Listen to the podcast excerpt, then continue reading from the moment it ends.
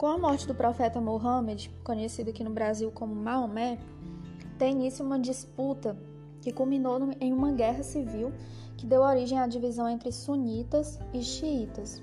Os xiitas defendem que para ser califa, né, a palavra califa quer dizer sucessor do profeta de Deus, para os xiitas só quem poderia ser califa eram pessoas que tivessem um laço de sangue, fossem descendentes do Maomé.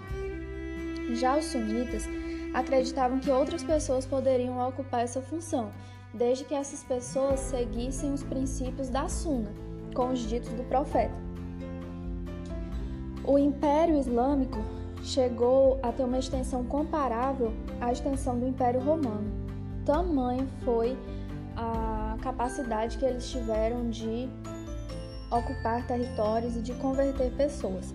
O islamismo vai ser a terceira religião monoteísta a surgir, né, e a mais recente das três: judaísmo, cristianismo e islamismo na sequência. Então, com o passar do tempo, os islâmicos, é, por estarem situados né, inicialmente na Península Arábica, eles realizavam comércio tanto com a Europa quanto com a África e a Ásia.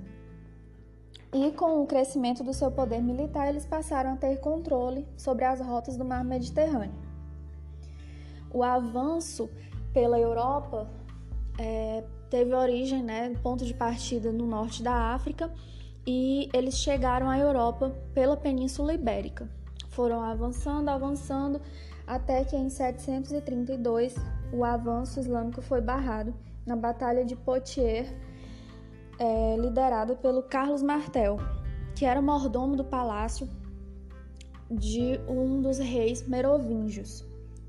O filho do Carlos Martel viria a dar início à dinastia dos carolíngios. Era o Pepino o Breve. A partir do momento em que a expansão foi barrada, é, os habitantes da Península Ibérica eles vão se dedicar a expulsar os muçulmanos da Europa. E esse movimento ele durou séculos. Essas lutas ficaram conhecidas como guerras de reconquista. Porém, eles não foram assim tão excludentes, digamos assim. A cultura ela é algo vivo que se transforma permanentemente, que está sempre é, adquirindo novas características. Então, a influência islâmica na Península Ibérica foi imensa. Por exemplo, as cidades espanholas que a gente conhece hoje com, como exemplos assim de arquitetura influenciada pelo islamismo, né, que são Sevilha, Córdoba, Toledo, elas são a prova viva dessas trocas culturais entre europeus e islâmicos. Como é que era a configuração de poder nessa época? De um lado, a gente tem o Império Islâmico em franca expansão, né, crescendo a cada dia, conquistando novos adeptos, e do outro a gente tem o Império Bizantino, que é o que sobrou né, do Império Romano do Oriente, e o Império Persa. O Império Bizantino e o Império Persa meio que tinham desgastado suas forças de tanto passarem tempo lutando. E eles não tinham é como se reorganizar né, para reagir aos avanços dos islâmicos. E as contribuições culturais dos islâmicos não foram poucas. A gente tem contribuições deles na cartografia, astronomia, química, medicina, indústria, comércio, arquitetura, matemática, filosofia, literatura, os algarismos hindus que eles adaptaram e a gente conhece hoje como algarismos arábicos. E tem um filme que eu indico a vocês, se chama O Físico, que fala muito sobre o quanto a medicina islâmica era avançada em comparação com a medicina praticada na Europa medieval. É... E um dos personagens desse filme é o sábio Ibn Sina, que ficou conhecido como Avicena, que foi um dos maiores estudiosos da Idade Média. Quando a gente fala em islamismo, mais que uma civilização, eles foram também um movimento, um movimento político, religioso, econômico e social, tendo em vista que a religião influenciava todos esses outros setores da vida deles. E isso foi também repassado aos povos que foram se convertendo ou que foram convertidos à força. Quando vocês ouvirem falar em Império Otomano ou Império Turco-Otomano, vamos lá, quem são eles?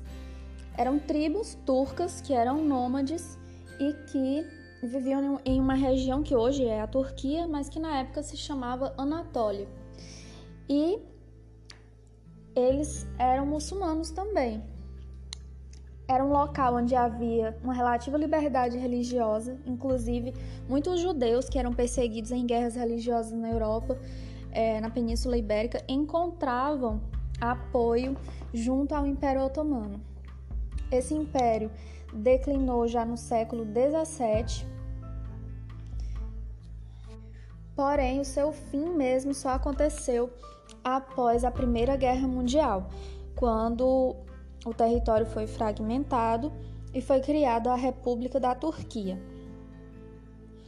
É interessante que o Império Otomano havia lutado juntamente com França e Inglaterra contra a Rússia na Guerra da Crimeia, entre 1853 e 1856.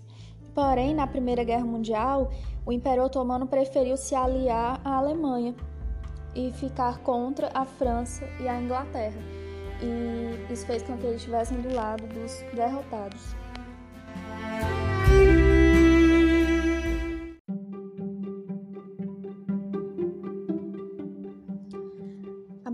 Foi um movimento que aconteceu onde hoje é o Maranhão, entre os anos de 1838 e 1841, portanto, foi um dos movimentos que aconteceu durante o período regencial. Foi um movimento que contou tanto com pessoas de elite, com interesses políticos diversos, como também contou com a participação popular.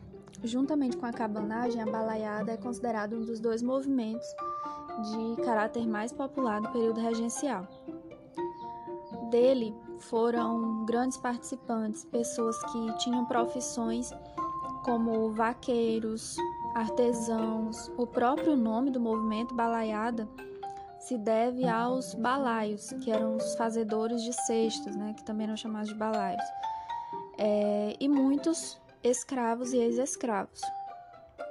Também, como falei para vocês, foi um movimento de conotação política dentro da província que envolveu de um lado um grupo chamado Ben TV e do outro lado os cabanos. Esse movimento foi motivado por uma crise econômica que piorou a situação, a miséria lá na região.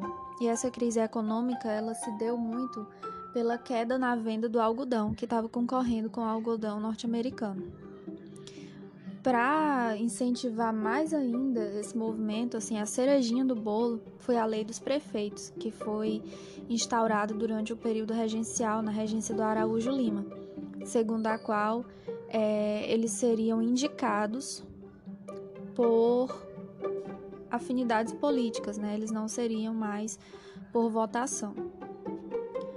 Os principais líderes desse movimento né, que são os líderes de origem popular, são Raimundo Gomes, Manuel dos Anjos e Cosme Bento.